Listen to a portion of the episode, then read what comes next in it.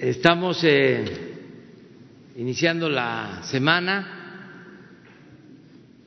Hoy va a haber eh, reunión del Consejo de Salubridad General a la una de la tarde para hacer un balance de la epidemia del coronavirus y eh, aprobar eh, medidas que vamos a aplicar, sobre todo el que continuemos insistiendo en quedarnos en casa y cuidarnos. Desde el principio venimos sosteniendo que esta epidemia no se cura solo en los hospitales, se cura en la familia, se cura con medidas preventivas, con el cuidado que eh, tengamos todos. Afortunadamente, y esto es muy importante, nosotros tenemos una ventaja con relación a otros países. Tenemos eh, una familia fraterna. Los mexicanos contamos con ese gran activo y eso permite que cuidemos sobre todo a nuestros adultos mayores, que es la población más eh, vulnerable. Y ya se está haciendo, y quiero felicitar a todos los mexicanos por su apoyo en estos momentos. Ya se está cuidando a los adultos mayores. Esto nos va a ayudar muchísimo. Esto no está en las recomendaciones de la Organización Mundial de la Salud esto es eh, un activo muy eh, de México y también de otros países. El que nuestra familia, nuestras familias sean fraternas. La familia, repito, es la institución de seguridad social más importante del país. Eso es lo que nos hace fuerte, porque no tendríamos las enfermeras que se requieren en caso de que haya un desbordamiento de la epidemia. Pero contamos con millones de enfermeras en los hogares de México. Enfermeros y enfermeras, pero más enfermeras, porque aunque van cambiando los roles y eso es eh, necesario y justo, el que haya no solo amas de casa, sino amos de casa, todavía por nuestras culturas, nuestras costumbres, son las mujeres las que más atienden a los padres. Los hombres somos más desprendidos. Esto es un elemento bueno ante una crisis como la que estamos enfrentando. Y eh, esto nos ayuda para prepararnos, seguir eh, em, cuidando a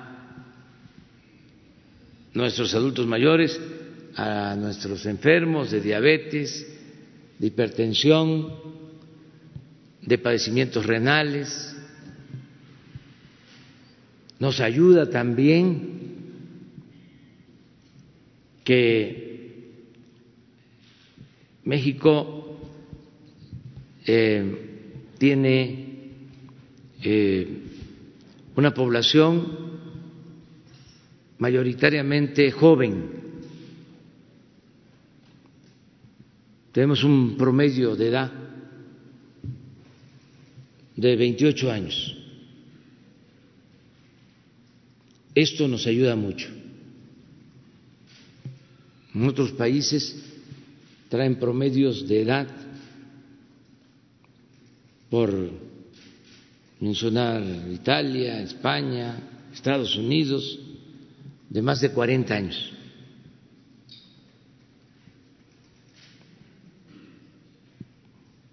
Entonces tenemos una población más resistente frente a esta epidemia que está demostrado afecta más a eh, los adultos mayores, aunque eh, en México tenemos eh, altos niveles de obesidad,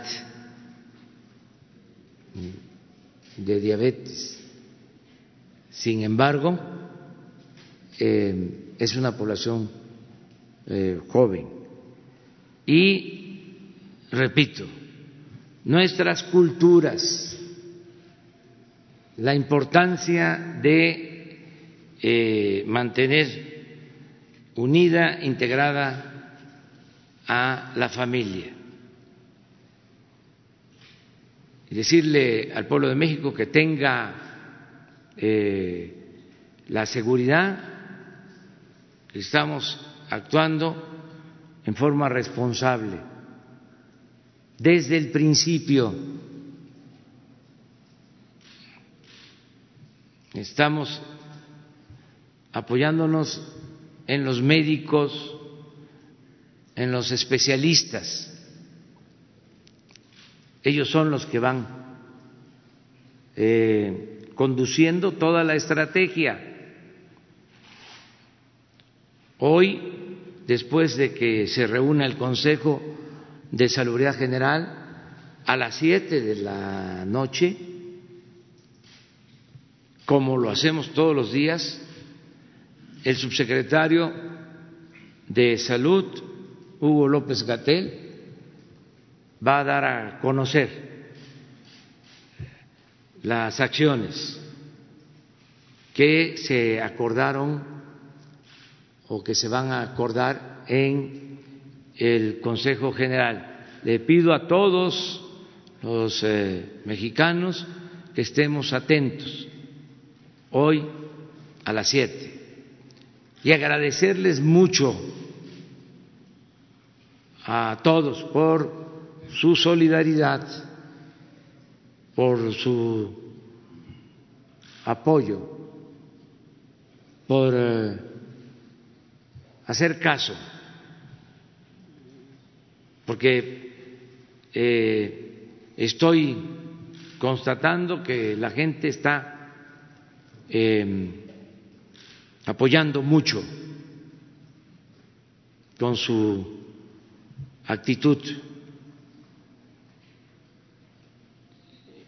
Decirles también que seguimos trabajando para consumar la transformación de México, porque la peste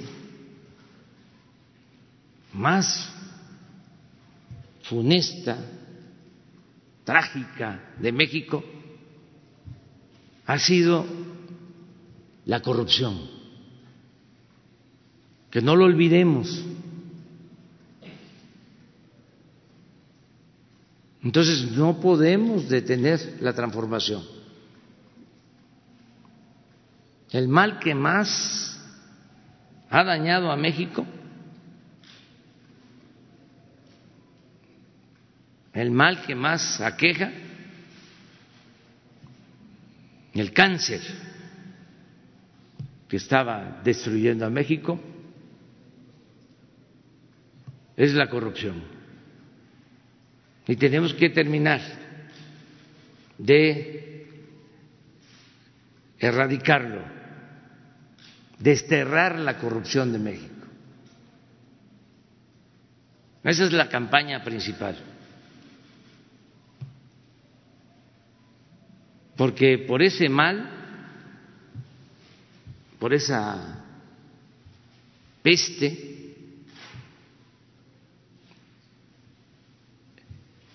se produjo una grave crisis económica y de bienestar social.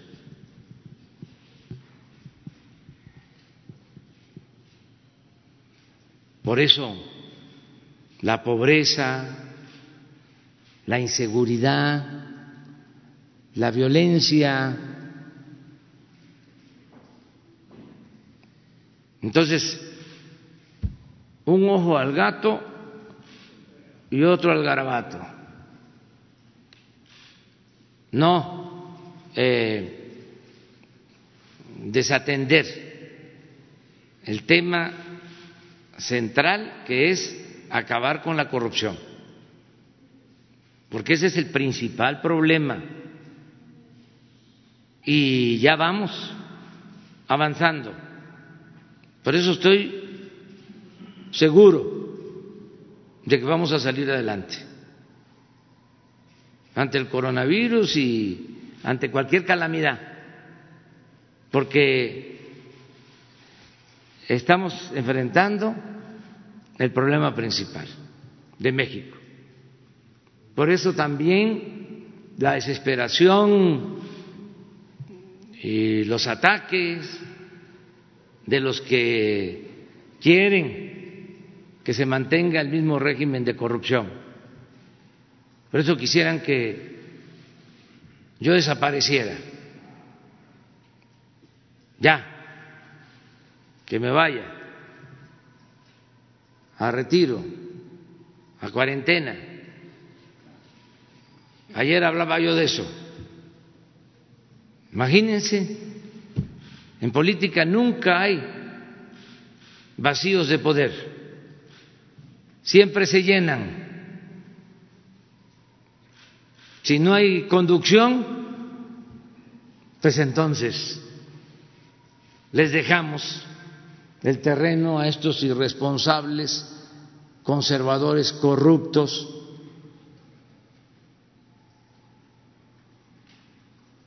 No, va a seguir habiendo conducción responsable para la transformación del país y al mismo tiempo vamos a salir airosos de esta epidemia. Y ánimo, mucho ánimo. eh, vamos a, a vencer, vamos a triunfar.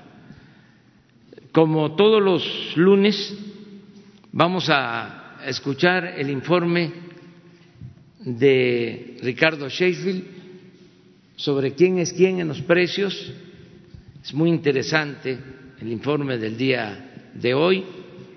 Y luego también de eh, las obras, el avance en la construcción del aeropuerto de Santa Lucía y en la refinería.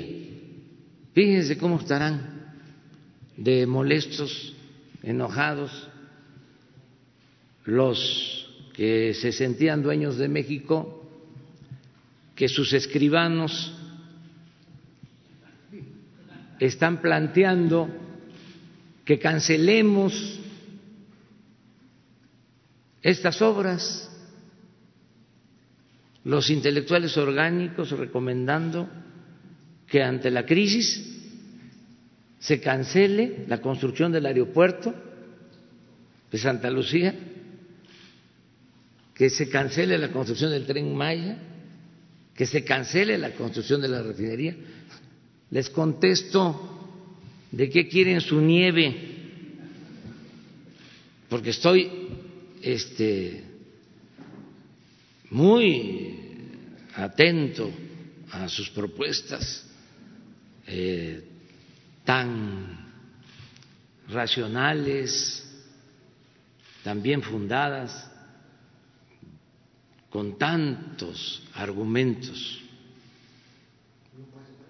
Ni un paso atrás, al contrario tenemos que reactivar la economía lo más pronto posible. Ya les he dicho, solo un tramo de construcción del tren Maya, iban a ser siete, son treinta mil empleos.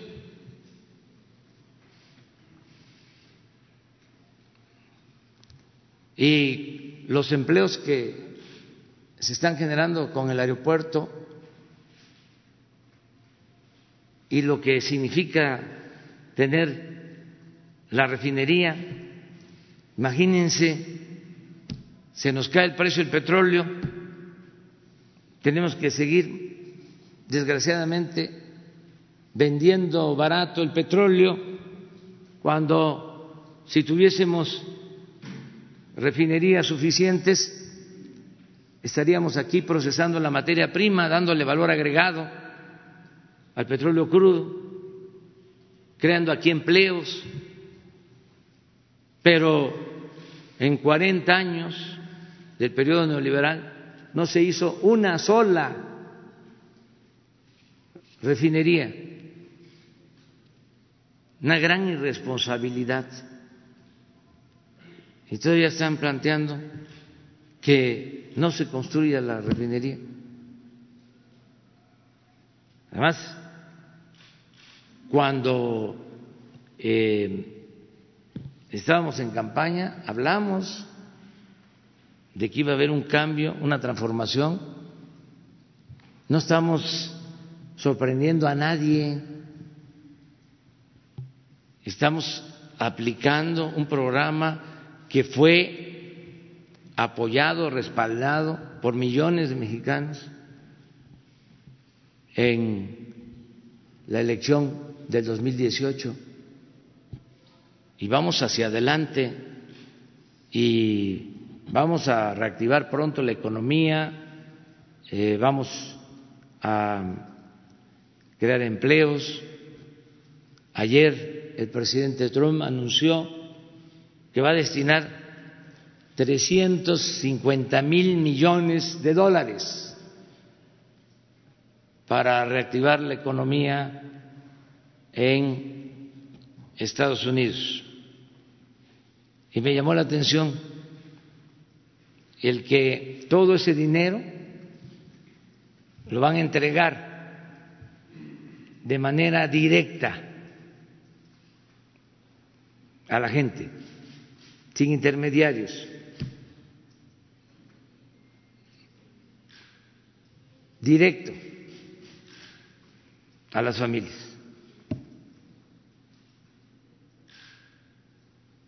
Esto es muy importante porque el modelo es eh, nuestro. Desde luego no cobramos derecho de autor, este, pero nos da gusto que lo que se está haciendo aquí se aplique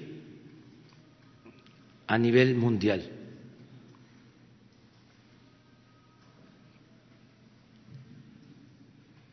¿Qué decían los conservadores aquí? Populismo, paternalismo, cómo entregar dinero, repartir eh, recursos de manera directa.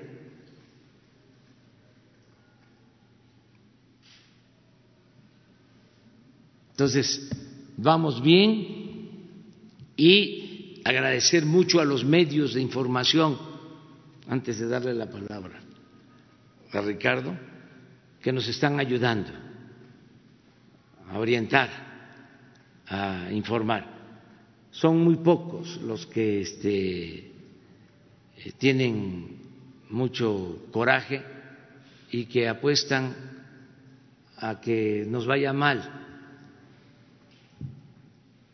la verdad que la mayoría de la gente está ayudando, el pueblo está ayudando, están ayudando los empresarios,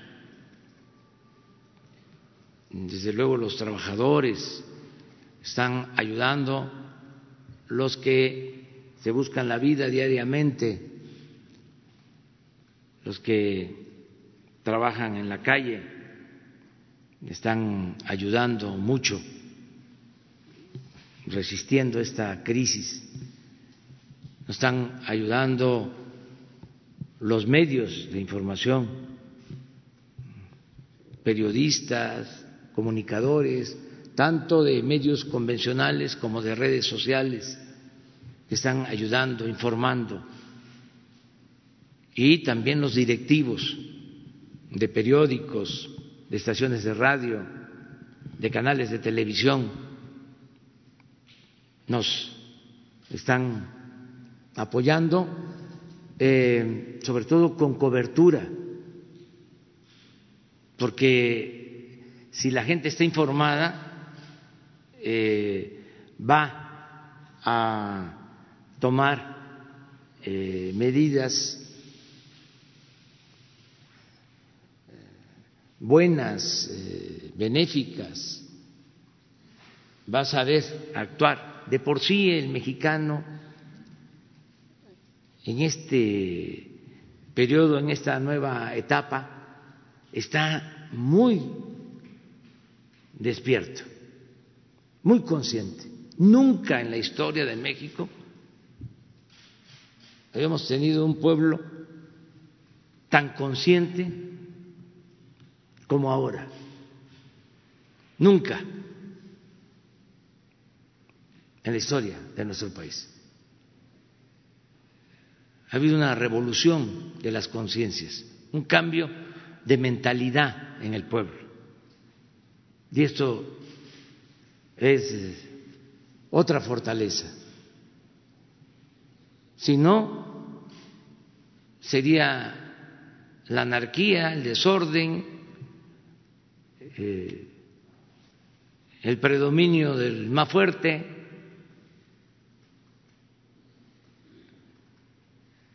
el desbordamiento de la corrupción. Acuérdense que cada vez que había una contingencia,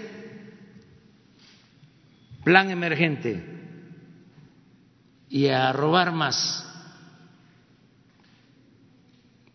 Acuérdense de los planes, como decían,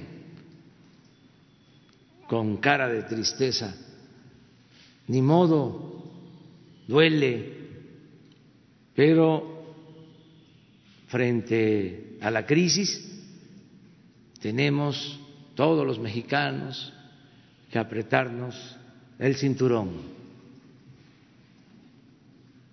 Y ahí va la receta de los organismos financieros internacionales. Uno, se congelan los salarios. Dos, se eliminan los programas sociales.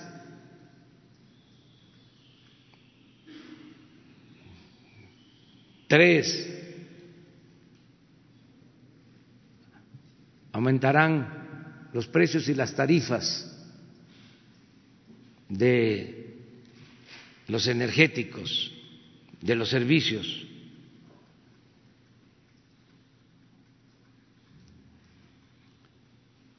Cuatro,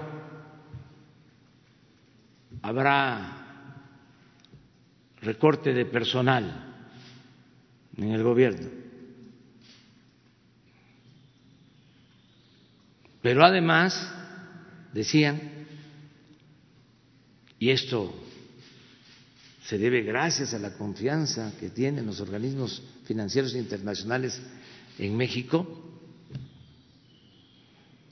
Vamos a disponer de 20 mil millones de dólares que nos ha ofrecido el Tesoro o el Fondo Monetario Internacional o el Banco Mundial.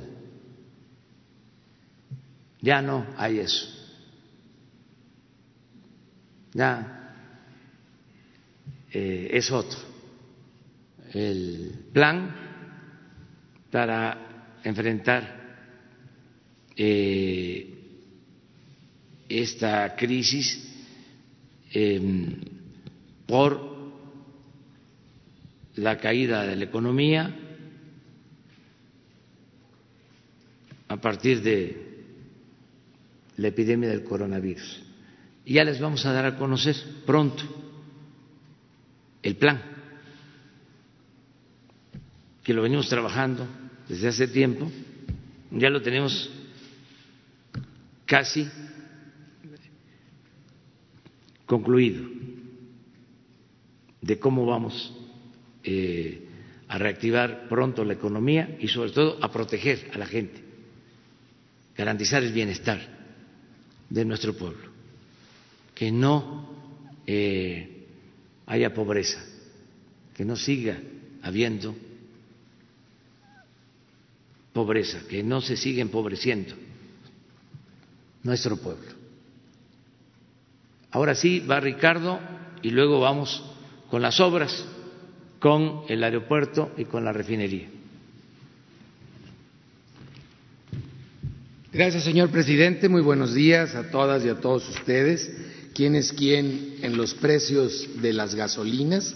También tomar en cuenta, en lo general, números redondos, son 12.500 estaciones de servicio gasolineras que hay en el país y las pasadas de rosca no pasan de 200. O sea, la inmensa mayoría ha bajado sus precios. Sin embargo, entre esas 200 hay que señalar a los más pasados de rosca y por eso, disculpándome la expresión, pero el precio más alto para la gasolina regular lo tiene Calisto García, el pasado de listo en Mazapil, Zacatecas, con un precio de 21 pesos con 38 centavos por litro. Y el pasado de listo de Calisto se está metiendo a la bolsa 6 pesos con 74 centavos por cada litro que vende el angelito. Ese es el más pasado de rosca en el país para la gasolina regular.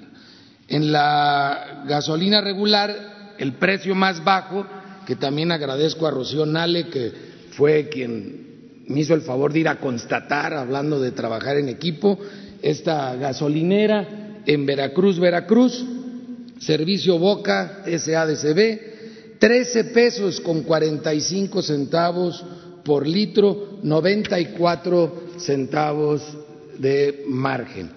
En el premium, el precio más alto lo encontramos aquí en la Ciudad de México, en Tlanepantla, a 21 pesos 85 centavos por litro, las mejores estaciones, así se llama, con los peores precios de México, una, una ganancia, un margen de siete pesos veintiocho centavos por litro. Eso sí, no le pierden, ¿eh? No le pierden ni tantito.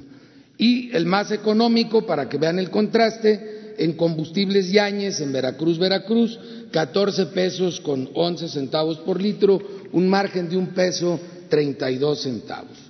Y en el diésel, otra vez, el pasado de listo de Calixto García, que es el dueño de esta estación en Mazapil, Zacatecas, con un precio de 22 pesos 92, 98 centavos por litro, con un margen de 4 pesos 94 centavos, comparado con el más económico, con el menor margen, que es Servicio Oporto en Veracruz, Veracruz, a 16 pesos 69 centavos por litro, un margen de 55 centavos. Si lo vemos por marcas, y vuelvo a recalcar, no porque la marca esté en los más caros, todas las de esa marca están caros. Ahorita lo vamos a ver con algunos ejemplos. Más caros, Chevron, Arco y Redco. Estos son promedios, son los promedios, ahí están arriba. En los más bajos, y esto quiero, quiero agradecerlo, Rendichicas, que estaba en el segundo lugar, bajó en la semana los precios, ya lo ven allí abajo de Pemex, abajo de franquicia Pemex, ahí está Rendichicas, gracias a nuestros amigos de Rendichicas, Sonora y Baja California están principalmente, que se solidarizaron con el pueblo de México.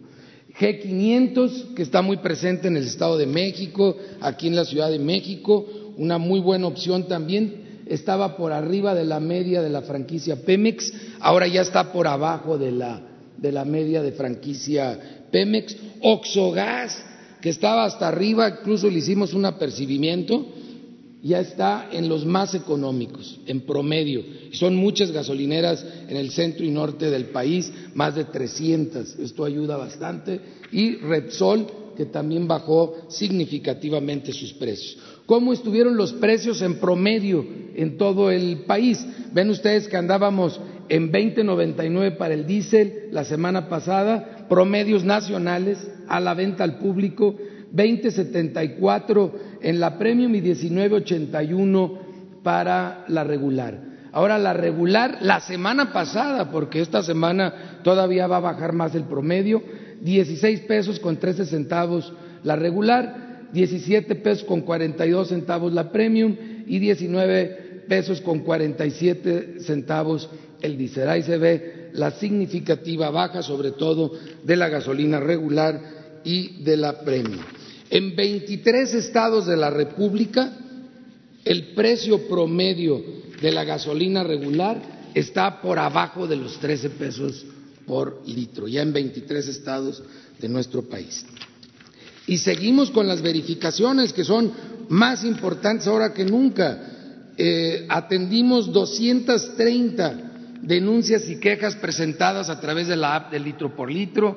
Eh, son ya 145 mil descargas de la app. Yo les ruego que a los que no vayan a ir a cargar gasolina no la prendan como entretenimiento porque nos saturan el, el sistema, úsenlo cuando vayan a cargar gasolina, úsenlo cuando van a presentar una denuncia o una queja, porque si lo agarran de entretenimiento nos saturan el, el, sistema como cualquier sistema. Eh, muchos quieren transitar a los mismos horarios y normalmente no son horarios en los que estas personas estarían yendo a cargar gasolina. Eh, las visitas realizadas son 195 y ahí no cuento la que hizo el señor presidente en, Baja California, que, nos ayudó a, hacer una visita para ver las circunstancias de una gasolinera en términos de precios, lo subió a sus redes. Le agradecemos mucho al señor presidente también su apoyo al trabajo de, Profeco. Tres gasolineras se negaron a ser verificadas, una se negó a que le colocáramos los sellos. Lo vamos a estar haciendo con el apoyo de, Fuerza Pública eh, ya muy pronto. 25 bombas inmovilizadas en el país. La que no se dejó colocar sellos para que lo tomen en cuenta los consumidores fue en Coatzitlán, Veracruz, en la carretera Poza Rica-San Andrés, tan cerca del abasto principal de, gasolina en, nuestro país, cima del, del Tajín. No vayan a estar vendiendo huachicol están muy cerca de donde se lo pueden robar, no nos dejaron colocar los sellos y los que no se dejaron ni siquiera eh, verificar fue Servicios Gasolineros La Partida en Torreón, Coahuila, en calle sin nombre, ejido La Partida, eh, Roulac Banderilla en Banderilla, Veracruz, Boulevard Jalapa, kilómetro 5, el grupo Rambal en Tezoyuca, Estado de México, kilómetro 28.5, carretera federal. Como ven, las gasolineras más mal portadas son las que están a las salidas o entradas eh, sobre, de alguna ciudad sobre las carreteras eh, federales. Tuvimos que inmovilizar absolutamente todas las bombas, se cerró la gasolinera, eh, combustibles, lubricantes, Chichi Suárez, SADCB, en la calle 149, en la colonia Chichi Suárez, en Mérida, Yucatán. Todos porque no estaban ninguna bomba dando litro de litro. Todas las cerramos, lo estamos cuidando. Y ahora si lo vemos con más detenimiento, sin tomar en cuenta el margen, solamente el precio final al público, que es lo que nos interesa a todos en este momento, las más baratas para regular a 12 pesos 39 centavos, lo encontramos en Lázaro Cárdenas, Michoacán, que es de franquicia Pemex. Y también muy barata, a 12 pesos 49 centavos, aunque la marca es de las más caras, esta gasolinera está haciendo un gran esfuerzo en Ahumada, Chihuahua, y tiene el litro de regular a 12 pesos 49 centavos. Y las más caras, Repsol a 20 pesos 29 centavos, superpasados de rosca, e hidrocina portándose a medios chiles, eh, aquí en la Álvaro Obregón, en la Ciudad de México, a 17 pesos con 59 centavos. Todavía hidrocina le puede bajar poquito, tiene buenos ejemplos aquí en la Ciudad de México. Si nos vamos a Premium, tenemos la más barata de la franquicia Pemex en Veracruz, Veracruz, a 12 pesos con 10 centavos el litro. Y también en Veracruz, Veracruz, de la misma franquicia de Pemex, 13 pesos con 49 centavos. Es la que nos fue a visitar eh, Rocío Nale, le vuelvo a agradecer. Y las más caras, Chevron, 20 pesos 79 centavos en León, Guanajuato, que les encanta dar cara a mis paisanos. Ya bájenle, por favor. Y 20.49 por litro de la Premium en Naucalpan de Juárez, en el Estado de México. También allí solidarícense. Precios registrados en campo entre el 27 y 28 de marzo, para que lo tomen también en cuenta. Si van ahorita, pues a lo mejor ojalá y hayan bajado el, el precio porque nos escucharon y fueron solidarios con lo que estamos viviendo en México y en todo el mundo. Más baratas 16 pesos con 80 centavos para el Pemex, para el diésel en franquicia Pemex por litro y 17.50, esto es en Veracruz, Veracruz, y en Tecamac, Estado de México, 17.50 también de franquicia de Pemex, el más e, económico para el diésel.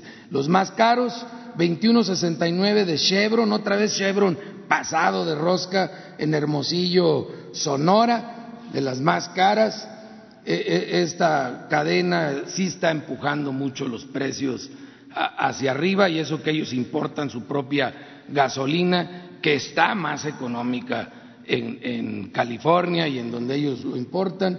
21 pesos franquicia de Pemex por litro de diésel en Talpa de Allende, en Jalisco.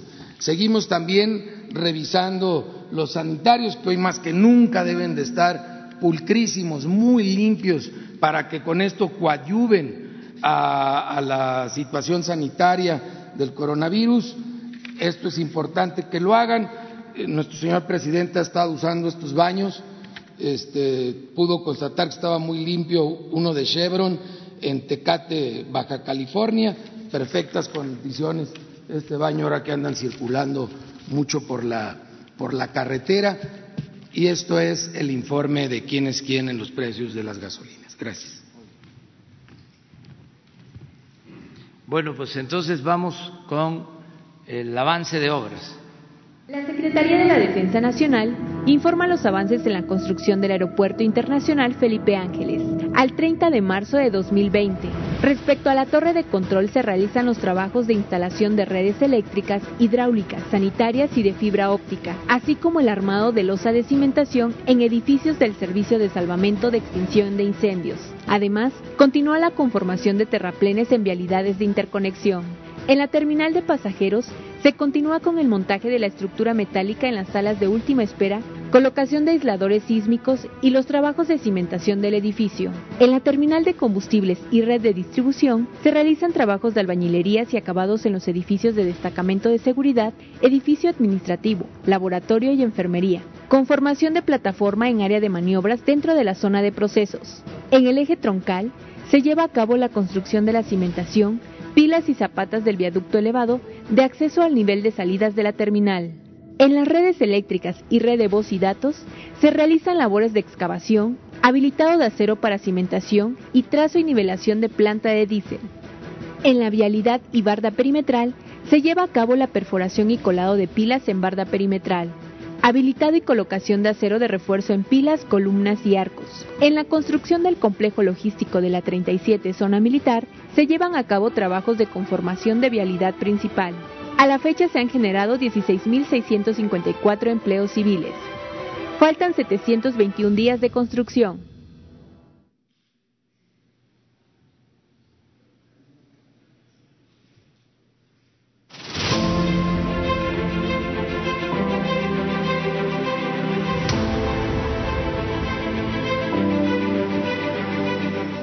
Hoy es 27 de marzo y estoy con los contratistas de Van Noord, la empresa holandesa, agradeciéndoles que terminaron en tiempo, en forma, en costo esta gran plataforma donde estamos levantando la refinería de Dos Bocas. Jürgen, Marcel, muchas gracias a nombre del Gobierno de México, a nombre del presidente López Obrador, por colaborar en esta importante obra para el pueblo de México. Muchas gracias en nombre del Grupo Huerta Madre Banot. Eh, muchas gracias por todo el apoyo. Eh, interesante obra para Banot, obra grande. Eh, estamos observando ya la segunda etapa, de otras que van, van entrando. Eh, muchas gracias por todo. Gracias a ustedes, muchas gracias. Va el reporte de esta semana.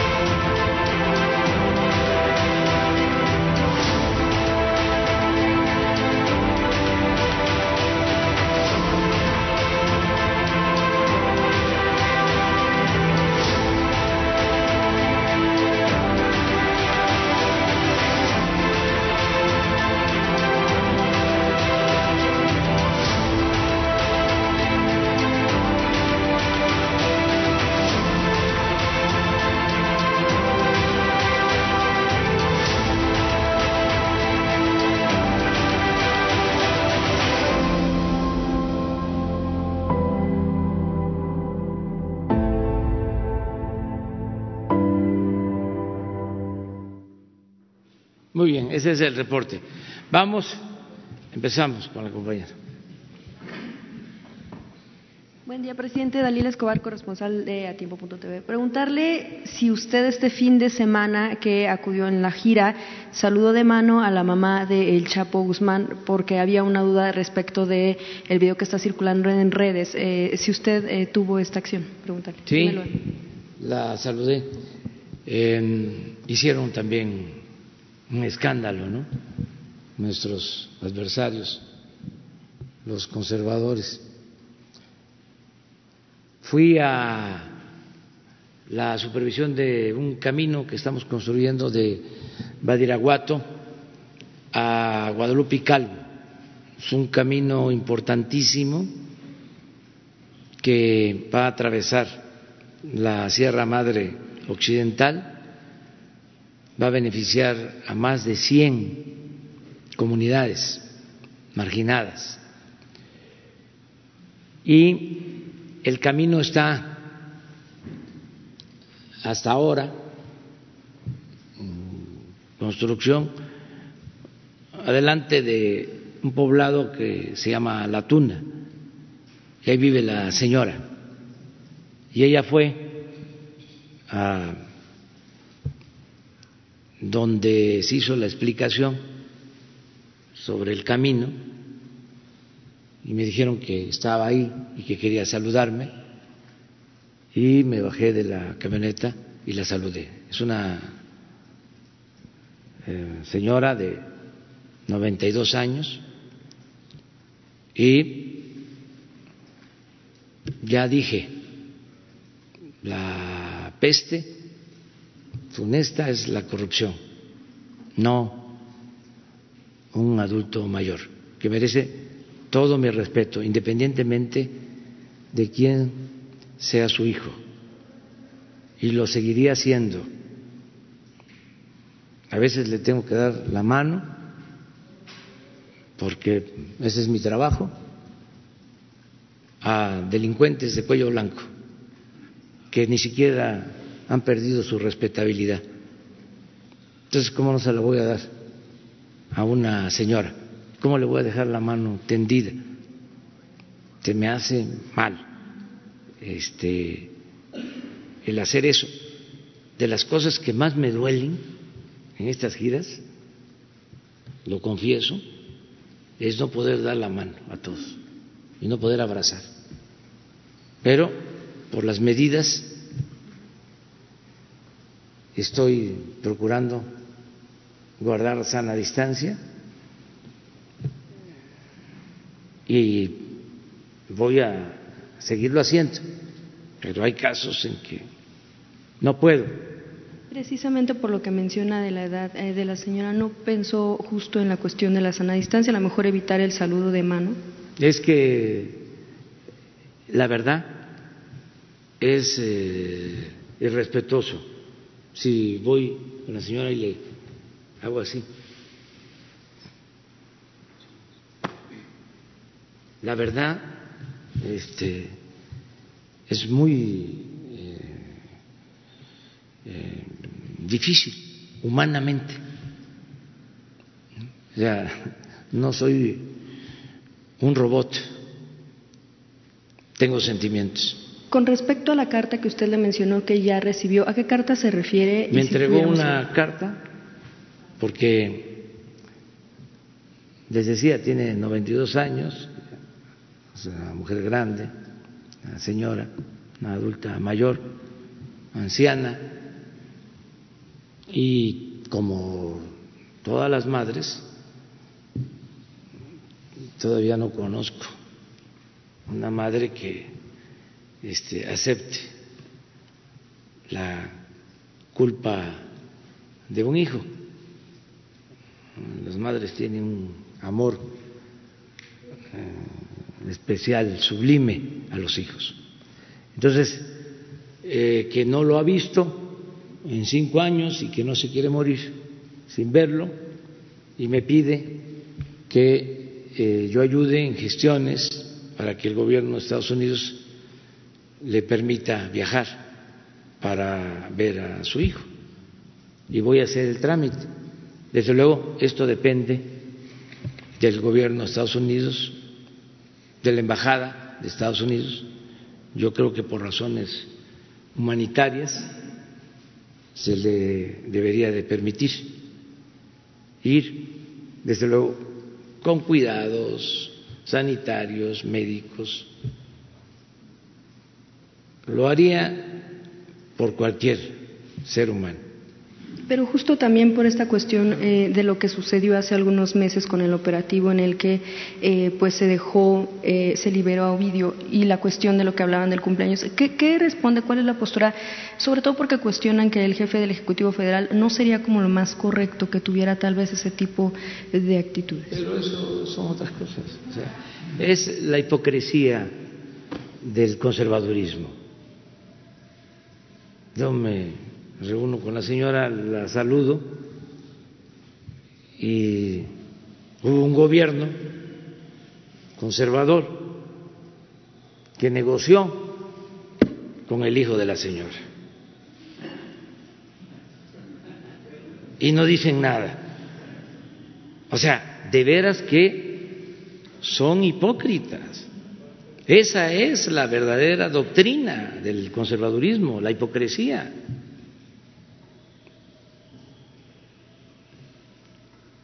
y que este, acepten que no somos iguales. Nosotros no establecemos relaciones de complicidad con nadie, no somos como ellos. No significa nada entonces lo que... Claro que no. Es una situación humanitaria y lo haría ante cualquier circunstancia parecida, aunque se me vengan encima los conservadores y sus voceros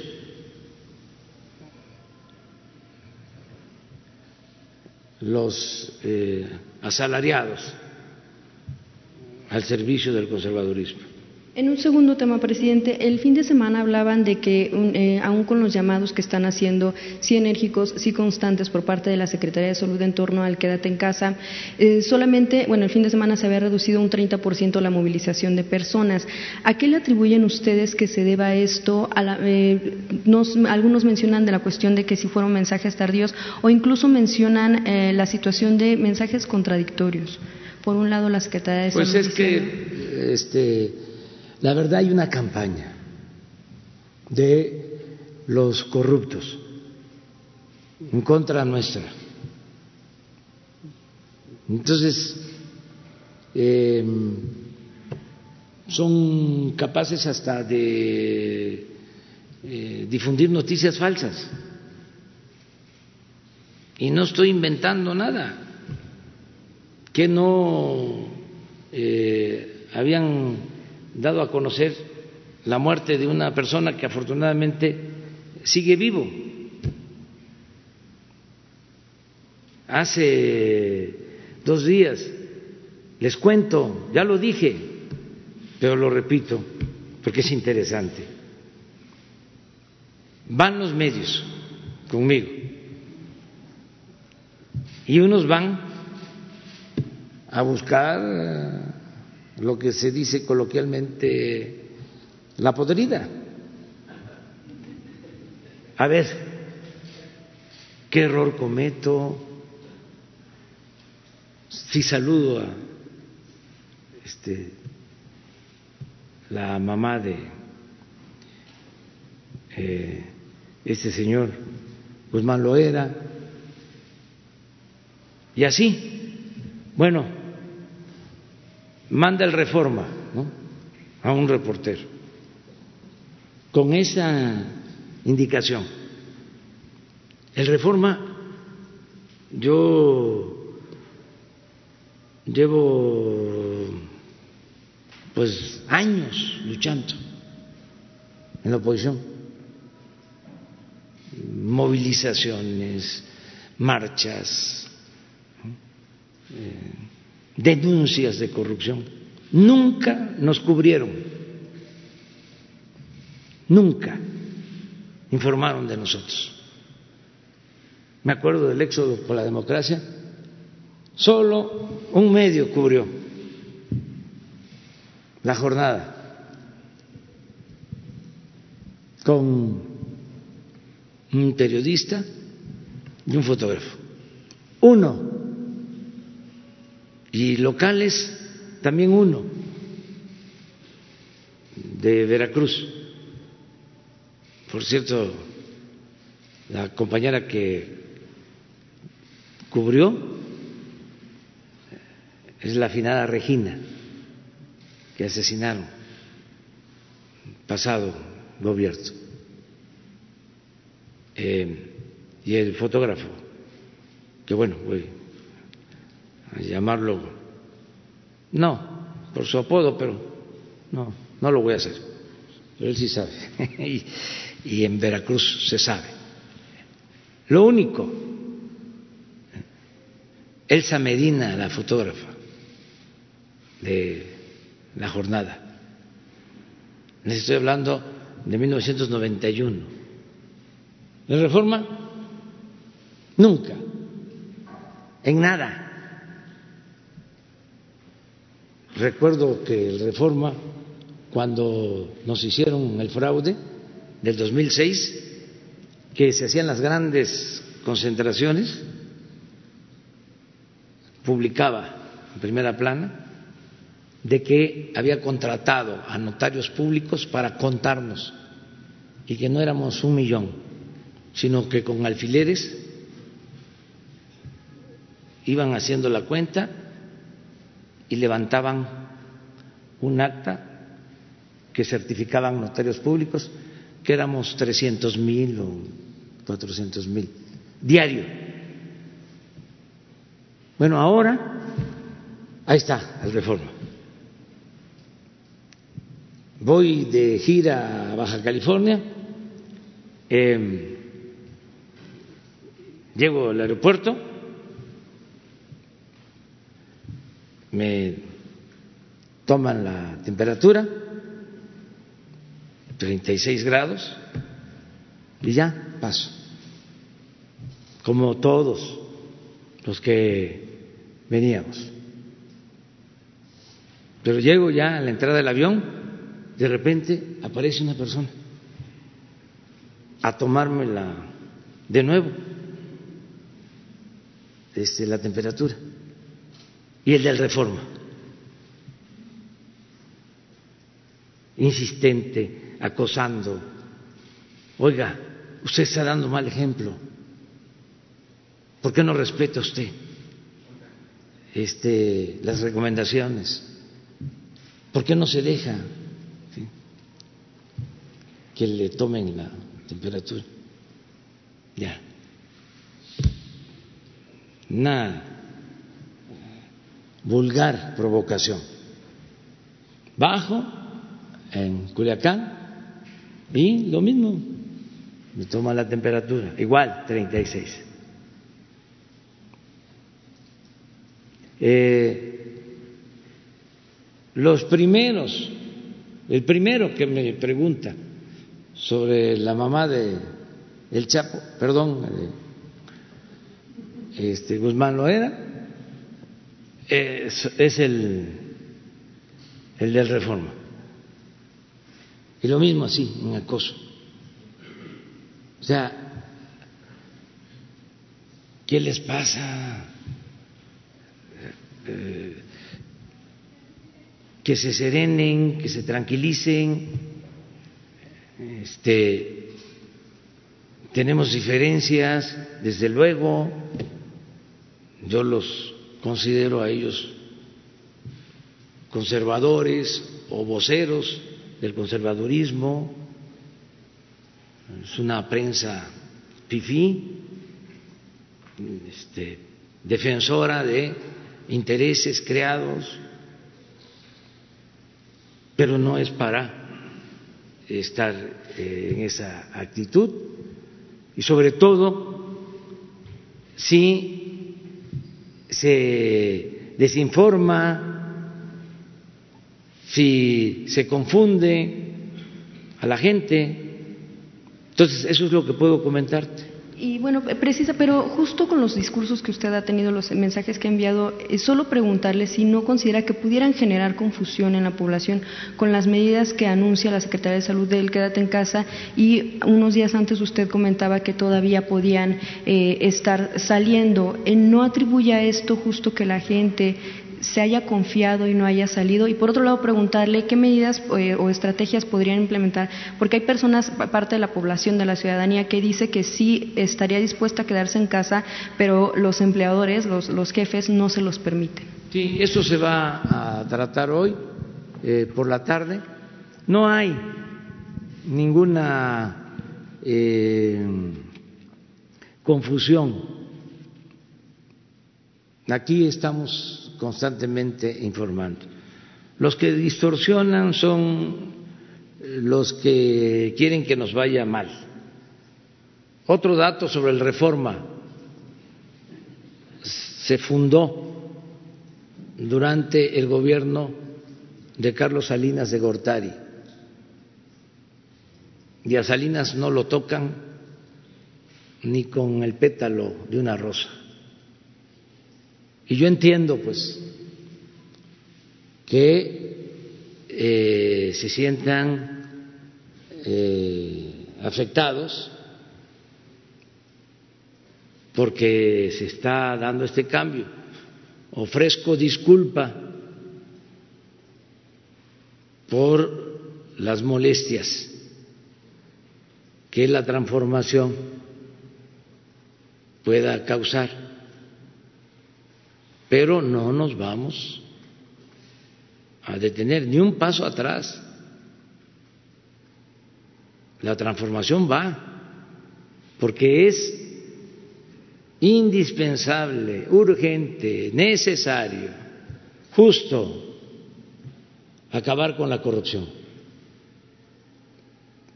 Y el Reforma y otros medios se dedicaron a voltear a ver para otro lado. Se hicieron de la vista gorda. Y en muchos casos eh, solaparon la corrupción, fueron cómplices de la corrupción, de los que se dedicaban a saquear, de los que no pagaban impuestos, nunca un reportaje de reforma sobre las grandes empresas y bancos que no pagaban impuestos durante el periodo neoliberal. Nunca. Porque muchos de ellos son patrocinadores.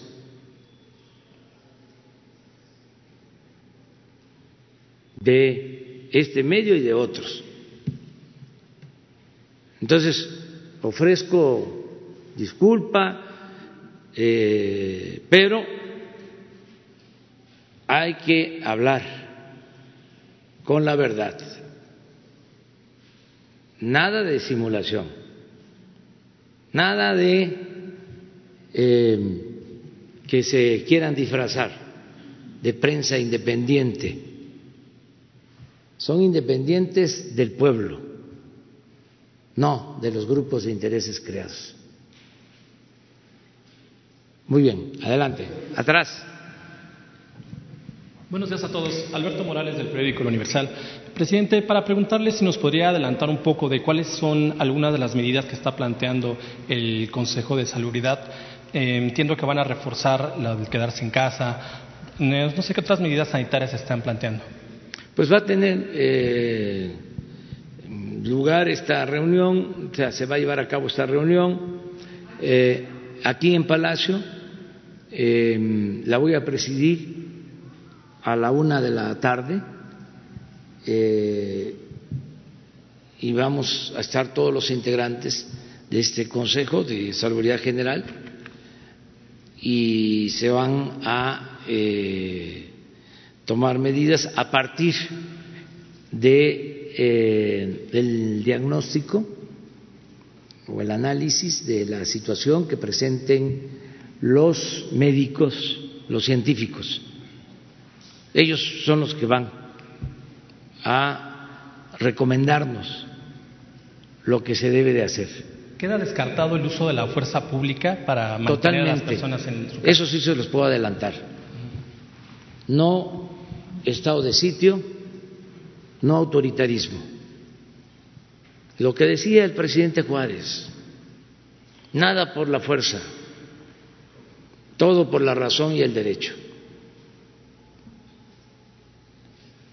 Tenemos que convencer, tenemos que persuadir y afortunadamente contamos con el apoyo de la gente. Nos escuchan. Si no fuese así, entonces sería un desorden, un caos. Pero la gente que nos está viendo, que nos está escuchando, nos respeta como nosotros los respetamos a ellos. Presidente, y mi segunda pregunta sería, en este contexto de su gira de ayer por Sinaloa, ¿cómo se dio este encuentro? ¿Ya estaba programado? ¿Ya había sido algo pactado? ¿O cómo se le acercan? Porque en el video vimos una persona que parece que no es de su equipo de la ayudantía, quien se acerca a la camioneta y lo lleva hasta la otra camioneta. ¿Esta persona trabaja con la familia Guzmán o no cómo sé, fue? Yo creo que sí. Yo les cuento, les hago la crónica este, para que no se invente. Donde esté el tramo en construcción, que es a 19 kilómetros del de, eh, entronque a la carretera de Guadalupe y Calvo, o sea, nos van a faltar 19 kilómetros eh, para finales de este año. Ahí estábamos a 1.400 metros sobre el nivel del mar y donde vamos a llegar son 2.600 metros aproximadamente del nivel del mar. O sea, nos queda lo más difícil, lo más agreste de la sierra eh, pero es un camino que va a comunicar Parral, Guadalupe Calvo, comunidades de Durango y todo Sinaloa, importantísimo. Estamos haciendo otro eh, de Tamazula, Durango, atrás de Culiacán, a Canelas, y para decirlo con toda claridad, se trata de eh, el llamado Triángulo Dorado. Ah, son dos caminos eh, importantes. Y al mismo tiempo que se están haciendo los caminos, va el programa Sembrando Vida. Este año, 25 mil hectáreas para 10 mil sembradores para darle opción, alternativas a la gente, entre otras eh, acciones de bienestar. Bueno, termina el acto, eh, los técnicos de comunicación nos eh, informan de las características del camino, del avance, del presupuesto. Este año están asignados 400 millones para lo que se va a hacer pero nos van a faltar 800 millones para terminarlo.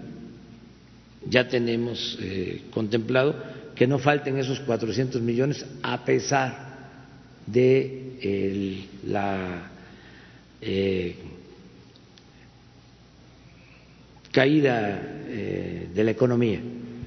No va a faltar. Son de los programas prioritarios, como todos los programas de bienestar. Esos están blindados pase lo que pase, van a seguir llegando los apoyos. Bueno, eh, nos terminan de explicar allá este, y bajamos porque eh, se ponen ahora algunos controles precisamente para que no haya desbordamiento, que no haya más de 100 Precisamente personas. La, pregunta, porque por lo menos en la gira antepasada en Oaxaca había un control por lo menos un kilómetro antes de donde fue el evento. Sí, ahora también había un control y ella eh, se queda afuera. Desde luego, desde que paso este, por el control, me manda a decir que quería hablar conmigo. Este, eh, le pedí al representante del gobierno federal que hablara con ella me dijo que quería ella este, eh, saludarme, hablar conmigo. Fuimos al acto, terminamos, terminó el acto, eh, me entregaron la carta, me firma, donde me pide lo que acabo de decirles, que quiere ver a su hijo. Eh, y ya cuando paso, este, pues era tomar la decisión de bajar, si bajar de la camioneta o no. Me pude haber pasado y no verla. Lo pude hacer para que este, no dijeran nada, ¿no? Los adversarios, pero no, no, ¿cómo voy a dejar a una anciana respetable? Independientemente de quién sea su hijo. Entonces me paré y me bajé. Y ya sabía, ya sabía, pero no voy a hacer lo políticamente correcto. No soy ortodoxo, soy heterodoxo en estas cosas. y siempre hago lo que me dicta mi conciencia y actúo con principios y con ideales y con sentimientos. Es cabeza, pero también corazón. No es la frialdad. Ya lo dije, no soy un robot. Soy un ser humano y tengo sentimientos. Gracias, presidente. Compañera, mujer, mujer, mujer. Mujer. Gracias, señor presidente. Buenos días. Sharon Smoke, del Sistema Público de Radiodifusión. Eh, preguntarle, señor presidente, eh, esta situación del COVID ha mostrado algunos puntos que quizás son necesarios reforzar. Uno de ellos es la oportunidad de ahorrar esto para que negocios que viven del día tengan la oportunidad de faltar en esta situación y ocupar esos recursos. Saber si se realizarán algunos programas, quizá no en este momento, pero a futuro, para apoyar eh, a los negocios y tengan este ahorro. Sí, vamos a presentar un plan de apoyo. Ya les eh, adelanto eh, tres cosas. ¿no? Una, mantener y reforzar los programas de bienestar eso es uno. Esto que estamos haciendo. Eh, ya más de la mitad de los adultos mayores ya tienen su apoyo de pensión adelantado. Nos está ahora llevando tiempo el que se está entregando a los adultos mayores que no tienen cuentas bancarias o que no hay eh, infraestructura bancaria y se les tiene que pagar en efectivo, que estamos dando la instrucción que se procure en la medida de lo posible pagarles en casa para que no salgan. Pero ya llevamos bastante avance. El plan es terminar a más tardar el 10 de abril, entregar todo pero nos están ayudando algunos gobernadores, presidentes municipales, y aprovecho para hacerles el llamado de que nos sigan apoyando con vehículos, con eh, servidores públicos, con vigilancia. para que los que están entregando los recursos, los servidores de la nación, puedan ir a las casas en vez de que se tengan que reunir, porque aunque se guarde la sana distancia, de todas maneras, además es gente mayor. Entonces, eh, vamos a continuar con todos estos programas. Eso es eh, algo eh, importante. Lo segundo, porque no estamos esperando, que se decidió, es no aumentar el precio de la gasolina. Es decir, no solo mantener el precio, sino bajarlo. Porque eso fue una decisión nuestra. se pudo haber dicho, eh, se nos va a caer la economía, necesitamos tener recaudación y eh, vamos a incrementar el precio para que cueste lo mismo que eh, valía antes del coronavirus. O sea, que se mantenga el mismo precio y eso que eh, vamos a obtener de más se va a destinar a eh, acciones en beneficio de la población, ¿no? Se pudo haber hecho eso dijimos no. Por eso le pedimos también a los gasolineros que nos ayuden, que no se queden con la ganancia, con la utilidad este, que debe de llegarle a la gente. Eh, en efecto, hay eh, gasolineras que están vendiendo a 13.50 el litro. Eh, me consta. Ayer lo vi en Sinaloa, eh, antier en Tijuana, a pesar de que allá eh, hay un subsidio especial, en Mexicali. Entonces, eso ayuda, esa es una medida que va a ayudar, porque ustedes saben que eh, si sube la gasolina, sube todo. Eso produce carestía. Entonces, esa es una segunda medida. Lo tercero que ya estamos implementando es la entrega de un millón de créditos para eh, pequeños negocios, la mitad de la economía formal y la mitad para la economía informal. Y viene todavía otro apoyo más. Eh, entonces sí, eh, vamos a ir apoyando, vamos a seguir apoyando y yo voy a informar el día 5 de abril.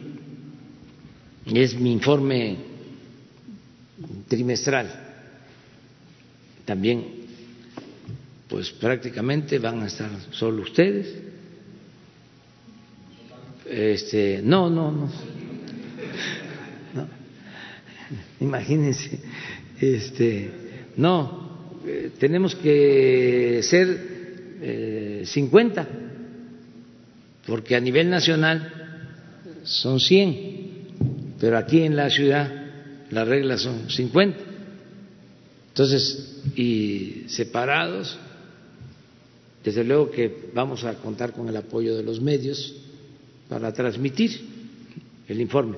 Pero ahí voy a dar a conocer todo el plan, eh, tanto lo que tiene que ver con la salud, para entonces, cómo vamos, que espero que eh, estemos bien, y el plan de eh, reactivación de la economía para el día 5. Otra pregunta, señor presidente. En redes sociales han solicitado si habrá información específicamente para los sectores con discapacidad, si habrá eh, información sobre el COVID en lengua de señas y en el sistema braille, por ejemplo.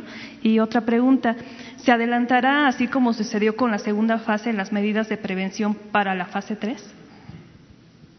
Eh, hoy vamos a ver qué resuelve el Consejo sobre tu pregunta, si se adelanta la fase 3, hoy eh, va a informarse sobre este asunto después de la reunión del Consejo de Salubridad General. Y eh, sí vamos a procurar, Jesús, de que eh, siga habiendo la traducción, este, que la hay, pero eh, materiales y todo lo que haga falta. Muy bien. Hombre, a ver allá, compañero. Ah, bueno, sí. Buenos días, presidente. Cristian Bautista de Vanguardia Veracruz. Para preguntarle, usted ah, siempre ha hablado de que los adultos mayores es una de las poblaciones más eh, que hay que apoyar más. Eh, y de los este, apoyos que les está dando de adelantarles dos bimestres, pero muchos de ellos durante estos últimos días se han quejado de que solamente están recibiendo un solo bimestre de los dos que usted anunció. ¿Qué mensaje les enviaría?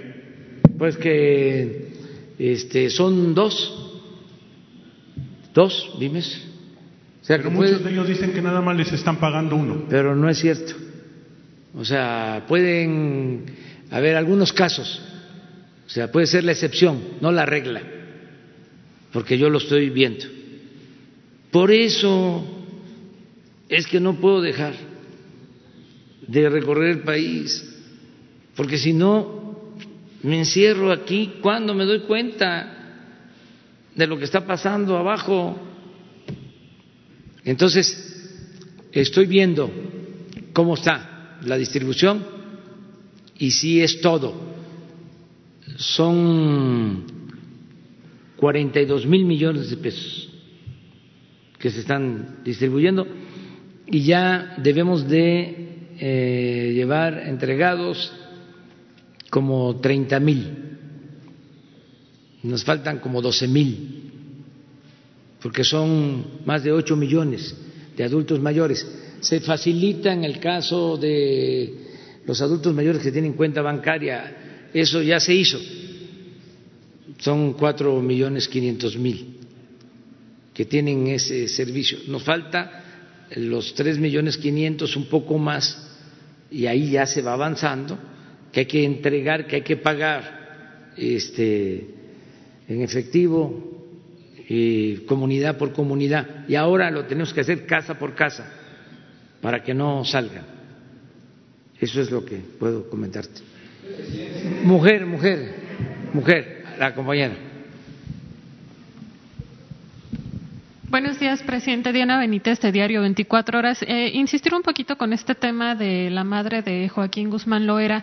Eh, hace más o menos poco más de medio año Entiendo que la señora ya le había dado una carta cuando estaba el juicio del Chapo. En ese momento usted sí pidió la ayuda de Estados Unidos, como nuevamente le, refiere en esta carta, porque en ese momento pues el canciller había comentado pues que sería una acción que la señora tendría que hacer como cualquier mexicano que quiere viajar hacia Estados Unidos. Eh, ¿Qué le respondió en su momento el gobierno de Estados Unidos? Pues ella este, me envió una carta, miren, para que este, se aclare bien, les voy a dar a conocer la carta.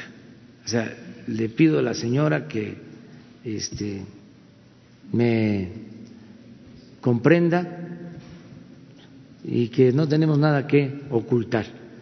O sea, este, no hay nada este, que pueda avergonzarnos, o sea, ni a ella ni a mí. Eh, ella tiene todo el derecho como madre este, pues de defender a su hijo. Tiene todo el derecho de hacerlo. Y yo tengo la obligación de escuchar a todos los mexicanos. Entonces al momento que les entregue la carta ahí viene eh, me dice de la primera gestión que se hizo, que no tuvo éxito, eh, eh, y me pide ahora pues que ella quiere ver a su hijo, que tiene cinco años que no lo ve, les voy a entregar la carta, que se conozca. Creo que eso ayuda, ¿no?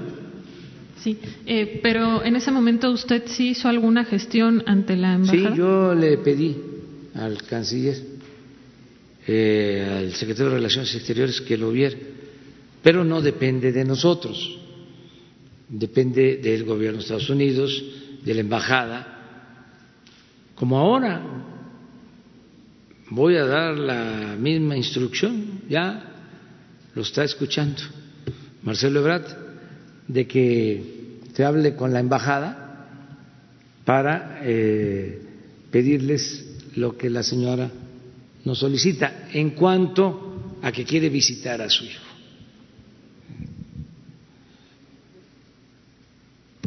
Miren, eh, son cuestiones, repito, de carácter humanitario. Hay quienes no ven bien esto no les eh, gusta, eh, ofrecemos disculpa, ni modo, yo no soy monedita de oro. Hoy mismo se hace pública la carta. Ahora mismo se las voy a entregar. Presidente, hay una segunda pregunta. Eh, hace un momento y desde ayer usted comentaba que sus adversarios quieren que exista este vacío en el poder, eh, pero básicamente creo que la crítica es en torno a que usted no ha decidido cancelar estas giras de fin de semana. ¿No analiza eh, cancelar estas giras para ya no dar lugar a estas críticas de que no se respeta el quedarse en casa sin que usted deje de tomar el mando de las decisiones pues frente al coronavirus? Ahora ya terminé con mis recorridos, lo que tenía pendiente. Viene el informe del domingo próximo, que es día 5, lo tengo que preparar y voy a ir este, a visitar eh, hospitales que estamos preparando. Em, el viernes y el sábado. Ay, voy también pasado mañana, pero qué bien que me pregunta. Eh, voy a Tlajiaco, de nuevo, para el hospital. Eh, decirle nada más a la población de Oaxaca que eh, me ayuden como siempre, porque el pueblo de Oaxaca siempre ha sido muy solidario, muy fraterno. Entonces, que eh, no los voy a poder ver en esta ocasión, porque para llegar a Tlajiaco tengo que pasar por muchas comunidades y siempre que voy este, me paro a saludarlos y a recibir sus peticiones y a escucharlos. Ahora no voy a poder, voy directo al hospital. Y también decirle a la gente de Tlajiaco que no va a haber acto ni nada Nada más voy a constatar que ya esté terminado el hospital, equipado el hospital, que estén todos los médicos eh, en el hospital. Porque la vez pasada eh, no estaba eh, terminado y por eso hicimos el compromiso de regresar en diez días. Entonces es un hospital que eh, nos va a ayudar mucho eh, ahora que se va a necesitar para la atención de enfermos. Entonces, eh, voy el miércoles y luego el viernes y el sábado voy a visitar también otros hospitales de la Ciudad de México, de Morelos, del Estado de México. Eh, aquí estamos preparándonos. O sea, voy a estar en un hospital del ejército, porque quiero ver el plan de N3, cómo vamos, en la preparación. Voy a estar en un hospital también de la Secretaría de Marina, voy a estar en un hospital del Seguro Social. Voy a estar en un hospital de Liste. No, no, no, afortunadamente son pocos los pacientes que están hospitalizados. También les voy a decir algo que es importante que lo sepan todos los mexicanos. Eh, el comportamiento que se ha tenido nos permite eh, afirmar que México tiene eh, la tasa de eh, afectados por la epidemia más baja después de la India en relación a la población. O sea, el número de infectados hasta ahora es de los más bajos. Y si comparamos con los países que iniciaron o que em, detectaron o se les presentó el primer caso de eh, infectados, en los 30 días que nosotros llevamos, sigue siendo México. El país con la tasa más baja. Desde luego, no es para confiarnos, o sea, viene lo que han dicho los especialistas, eh, viene el levantamiento de casos eh, y lo que queremos, que es lo que se está buscando, que eh, sea moderado para tener eh, capacidad en hospitales, médicos, equipos y cuidar a los enfermos. Por eso la parte preventiva es básica. Todo lo que se ha venido haciendo ha ayudado mucho a ir eh, retrasando la etapa crítica. Todo esto se va a explicar de nuevo el día de hoy. Todos los días se habla de este tema. Aquí, como dirían los tecnócratas, la variable nueva favorable a México o las variables, porque no solo es una, es que tenemos mucha fortaleza cultural. y parte de esa fortaleza cultural es eh, la fraternidad familiar, que eso no se da en todo el mundo. Imagínense otros países eh, ¿Quiénes cuidan a sus enfermos? Piensen, y ahí se los dejo de tarea. Segundo, que es muy importante, otra variable, la juventud del pueblo de México, el promedio de edad, que es una población joven, eso nos ayuda mucho. Y tercero, que hay democracia, que es importantísimo. Gobierno del pueblo, para el pueblo y con el pueblo. Que hay comunicación. No hay divorcio entre pueblo y gobierno. Entonces, eso nos ayuda mucho. Y agreguen otras variables. No hay corrupción, otras variables. Hay profesionalismo. Otras variables. Empezamos a trabajar eh, con tiempo. Antes del coronavirus ya había hecho una gira por 200 hospitales. Antes del coronavirus ya habíamos definido el plan de salud Antes del coronavirus ya habíamos ordenado aumentar el presupuesto de salud en 40 mil millones de pesos.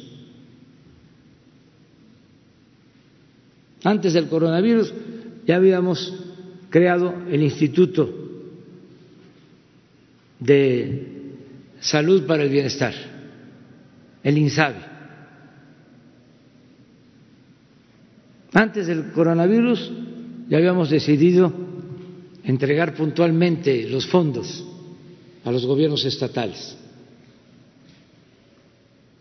Entonces ahí vamos, vamos bien y hoy a las 7 se va a informar. Eh, nada más para precisar, aunque sea con fase 3, ¿no cancelaría estas giras para continuar, para empezar a visitar estos hospitales? No sabemos, no sabemos. Este, eh, yo tengo que trabajar porque es importante. Repito, lo que quisieran los conservadores, eso es lo que querían este, después del fraude del 2012, bueno, desde el 2006, pero después del 12, decían ya que se retire, que se jubile, está enfermo, ya está chocheando, este, solamente que sea muy ambicioso, que este, esté enfermo de poder, pero lo mejor es que se retire. Y hasta pensé, porque me tocaron mi orgullo, porque no lucho por cargos, por puestos, no luchaba por eso, luchaba por ideales, por principios, por llevar a cabo esta transformación. Y hasta pensé decir, tengo hasta el borrador ahí guardado. Intenté cambiar el país y no pude, no quiso la gente. Quise seguir el ejemplo de Juárez, de Madero, del general Lázaro Cárdenas. Voy a luchar toda mi vida por mis ideales, pero ya no vuelvo a ser candidato a nada. Estuve a punto de hacerlo en el 12, porque eh, me molestaba mucho, me dolía de que eh, pensaran que yo era un ambicioso vulgar. Y lo medité, lo pensé, dije, no, todavía hacemos falta y vamos a dar el último jalón. Y me quedé. Y siento que estamos ayudando al país, que estoy sirviendo a México. Y ahora pues eh, que están molestos porque pensaron que cuando yo hablaba de acabar con la corrupción era discurso y que al llegar iba a seguir lo mismo, que iban a seguir las componendas, los negocios al amparo del poder público, el influyentismo, el bandidaje oficial. Entonces, como ya no es así, ya no hay negocios, así, entre comillas, entonces están muy molestos. Pero, afortunadamente, son pocos, no son muchos. La mayoría de la gente quiere el cambio, quiere la transformación. Además, ya eh, están definidas las reglas legales, va a haber revocación del mandato, no hace falta eh, la incitación a la violencia, si este, el pueblo no quiere, va a poder votar a principios del 22 para decidir si el presidente continúa o renuncia. Eso antes no se podía. Ahora hay revocación del mandato porque el pueblo pone y el pueblo quita. El pueblo. no la élite del poder. O sea, es distinto. No, yo represento al pueblo y por eso yo este, digo, opino que se debe de ir el presidente. No es así. Son los ciudadanos. Es la gente. La democracia es el pueblo el que manda, es el pueblo el que decide. Entonces, eso que debe, eh, debe de quedar también muy claro. Y estamos avanzando y vamos a seguir avanzando. El compañero que quedó pendiente. Sí, buenos días, presidente. Esteban Durán, México Publica y Jalisco Publica Diario. Hace unos días le hice el comentario sobre que habría que aprovechar esta coyuntura en materia de medicina sobre esta situación. En México hay buenos estudiantes, hay magníficos científicos e inclusive en el poli se han estado elaborando, construyendo, fabricando eh, ventiladores. ¿Por qué no se aprovecha este potencial que tiene México? ¿Por qué no aprovechar también esta, es, eh, eh, esta batalla contra la corrupción y también este dinero que se ha ahorrado a raíz de la batalla contra la corrupción para que México produzca sus propias medicinas y evitar esa voracidad de las farmacéuticas como PISA, que no han tenido ningún compromiso social para, para, con México y para con millones de mexicanos. Creo que es una buena coyuntura que usted debe de aprovechar para, de cierta manera, que México salga de esta situación. Eh, en otro tema para el procurador, eh, ha habido alzas este, exageradas en productos de, de los canasta básica, como es el huevo, como viene el azúcar, el, aceite igualmente también para la tortilla. Entonces, ha habido muchas quejas en ese sentido de que los eh, comerciantes están aprovechando estas circunstancias. Gracias. Sí, acerca de lo primero, hoy en la mañana, que, o más temprano, que nos reunimos, estuvo el secretario de, de Educación, bueno, todos los miembros del gabinete en la reunión de seguridad y eh, en el plan se habló de eh, el apoyo a la investigación y se habló del Politécnico, mm, de utilizar toda la experiencia que tienen los centros de investigación la Universidad Nacional Autónoma de México, el Politécnico, todas las universidades públicas, también eh, universidades privadas institutos de investigación para este eh, propósito. Y un asunto de fondo, estructural, una de las herencias más eh, nefastas que nos dejó del periodo neoliberal es que no tenemos los médicos ni los especialistas que requiere el país. Así como se los estoy diciendo. De ahí la importancia de las medidas preventivas. A ver, les recuerdo, porque hay que estar refrescando la memoria, ¿no? Eh, con la política de rechazo a los jóvenes que querían estudiar en las universidades, con el pretexto de que no pasaban el examen de admisión, se dejó sin oportunidad de estudio a muchos. Y en el caso de los médicos, ahora no tenemos todos los que necesita el país. ¿Qué estamos eh, haciendo? ¿Qué se está eh, llevando a cabo? Se está convocando a médicos donde estén. Y aprovecho para decirle a los médicos, a las enfermeras, porque también se requiere la especialidad de enfermería, pero en terapia intensiva, eh, por las características de la enfermedad, de la epidemia. Entonces está convocando, em, muchos están eh, adhiriéndose. En el caso de el ejército, me ha informado el general secretario Luis Crescencio Sandoval, que médicos en retiro, personal en retiro, está este,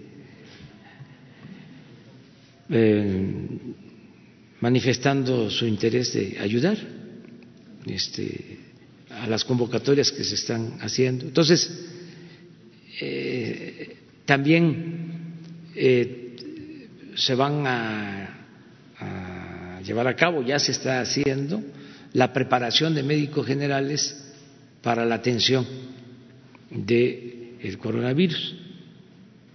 Mm, cursos de formación, de actualización, de especialización, para que tengamos todo el personal este, necesario. Entonces, eso es por lo que tú preguntabas. Sí, eh, estamos acudiendo y nos están apoyando todos los centros de investigación y las universidades. Y acerca de eh, aumentos en eh, algunos artículos de primera necesidad. Me gustaría que lo comentaras cómo está esta situación para que la, la gente sepa. De, acuerdo, señor presidente. Primero comentarles que tanto en maíz blanco, huevo, frijol, caña de azúcar, México es superavitario. Producimos más de lo que nos comemos, para verlo de, manera sencilla. Por eso hay abasto suficiente. Y también la Profeco tiene algunas eh, características, facultades que normalmente no tiene. Normalmente funciona eh, la oferta y la demanda y nosotros aquí exhibimos a, quienes abusan de los consumidores, pero ahora tenemos facultades especiales nosotros vamos a empezar a ponerle una multa de tres millones de pesos a los que tengan aumentos injustificados a sus precios. Y no hay ningún motivo para subir nada que derive del maíz blanco, nada que venga de la caña de azúcar, frijol. ¿Por qué? Porque somos superavitarios, huevo. En consecuencia, quienes abusen quienes se pasen de rosca, de gandallas, les vamos a imponer una multa de tres millones de pesos para que lo que se roban, lo que abusen, lo tengan que devolver, no les va a convenir. Y si insisten en aumentar injustificadamente los precios, podemos llegar a cerrar el negocio y nosotros asegurar la mercancía. Una vez asegurada, se la paso a Segalmex se la paso a la Defensa Nacional y en unos meses se las devolvemos kilo por kilo. No hay ningún problema. No se va a abusar de nadie, pero tampoco vamos a permitir que se abuse. Y eso es con la ley en la mano. Sin embargo, tengo que reconocer que hay una gran solidaridad de la mayoría de los proveedores y de los comerciantes. Hay que reconocerlo. Y lo quiero ver con el huevo, en particular, si me ponen la gráfica, por favor, para ser muy puntuales en el tema porque preguntó en específico por el huevo. Entonces vamos a ver la gráfica del huevo. Estamos nosotros monitoreando desde hace más de 40 años. Le tocó al presidente estar en el tema del quién es quién en, los precios. No es algo nuevo. Tenemos todo ese acervo histórico, sabemos cómo se comporta el, mercado en cada uno de los productos, más de diez mil productos y servicios, y no lo vamos a dejar de hacer. Pero si ustedes ven, ahí se ve que había un aumento estacional muy leve, que se da cada año por el frío. Las gallinas producen menos huevos con el frío. Es una cosa, cada año es lo mismo. Y en cuanto se quite el frío, la gallina produce más huevo. Pero el aumento estacional es un aumento muy pequeño. Cuando se declara la fase 2, se ve que algunos quisieron aumentar el precio ahí estamos viendo 42, 40, 30, 38, 38.6, es el, la raya negra, la línea negra es el promedio nacional. Y luego ahí tengo a los principales productores, Bachoco, El Calvario y San Juan. A los tres les hicimos requerimiento de información y apercibimiento.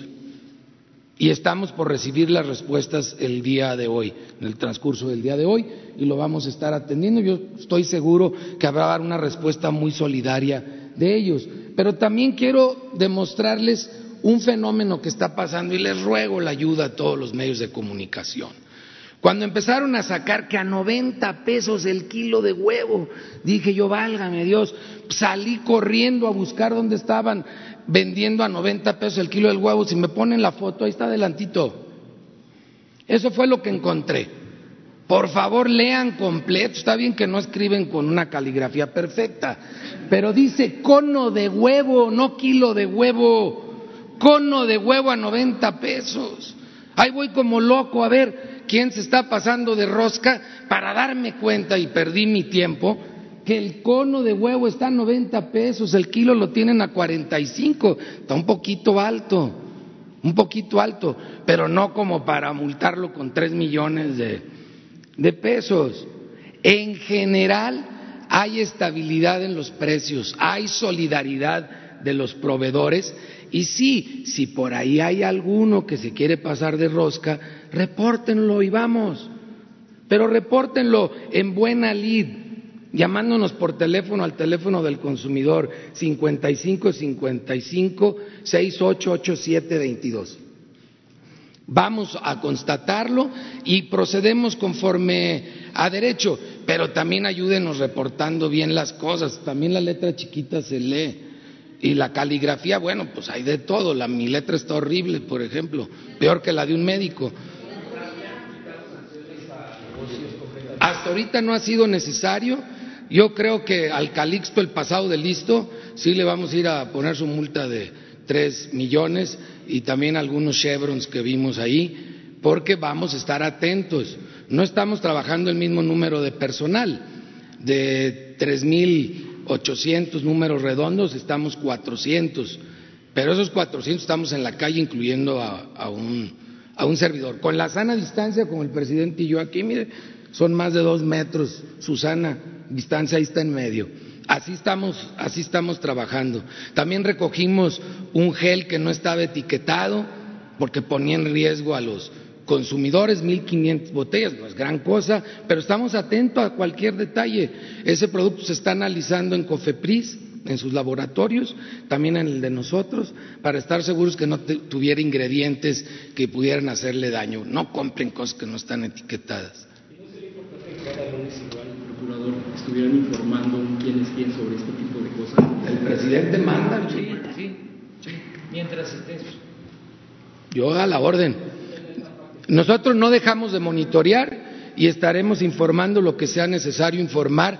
No hay que escandalizarnos, menos hay que escandalizar. Se ocupa solidaridad, no abuso, y la mayoría lo está demostrando.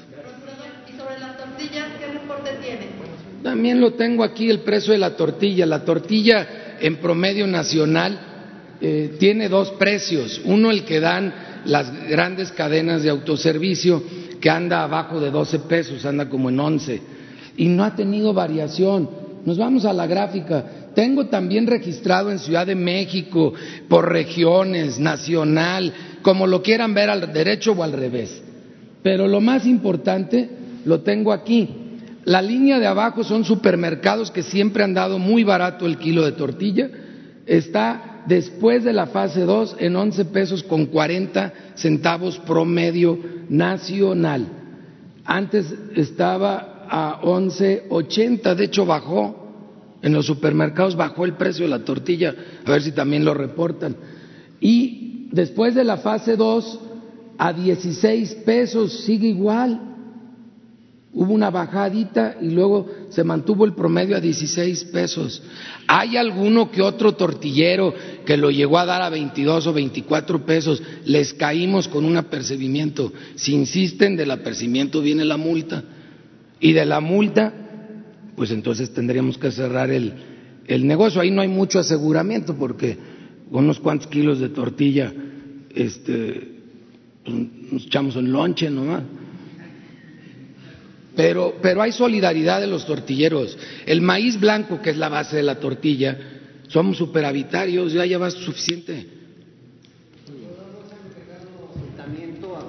de productos. También es sancionable, incluso es un delito contemplado por el Código Penal desde 1941, por cierto. Es un artículo que no ha cambiado en el Código Penal Federal desde 1941. Hasta ahorita no lo hemos detectado. Yo estoy seguro que no va a suceder porque ya hubiera sucedido. Esto lo estamos monitoreando desde enero. Cuando vimos que en China había el problema, pues, pusimos nuestras barbas a remojar y va a llegar aquí tarde o temprano. Y estuvimos monitoreando las compras de los principales acopiadores. Por ejemplo, el frijol. Termina la cosecha de frijol en diciembre. El frijol ya está cosechado. Sabemos quiénes son los seis principales acopiadores de frijol en el país. Y lo hemos hecho de la mano con SADER. Es un trabajo en equipo, como lo ordenó el presidente, de todo el gobierno federal. Nadie andamos por nuestra cuenta.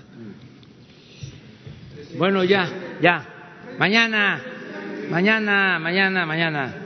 Este, bueno, eh, un llamado a todos, bueno, eh, en el sentido de que a las siete de la noche hoy se dan a conocer eh, los resultados eh, y las medidas que van a tomarse o a reforzarse luego del Consejo de Salubridad General.